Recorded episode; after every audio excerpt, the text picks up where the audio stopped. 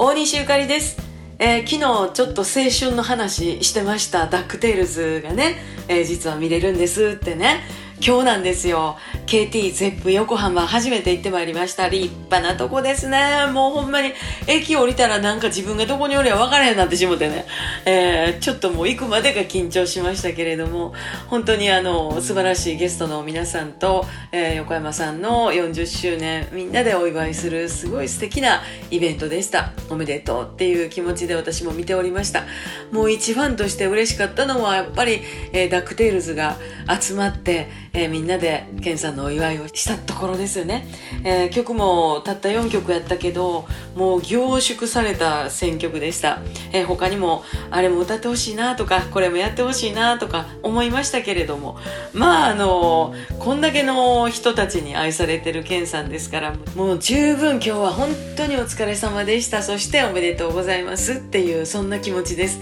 えみんながね横山健さんの背中見てみんなついていきたいって言うてるのはなんでやろうって私も思いました。ほんまにすぐそこにいてるお兄さんすぐそこにいてる先輩すぐそこに住んでるいとこのお兄さんっていうねもうほんまにそばにいてるのにステージに立つとどっか行ってしまうはるっていう。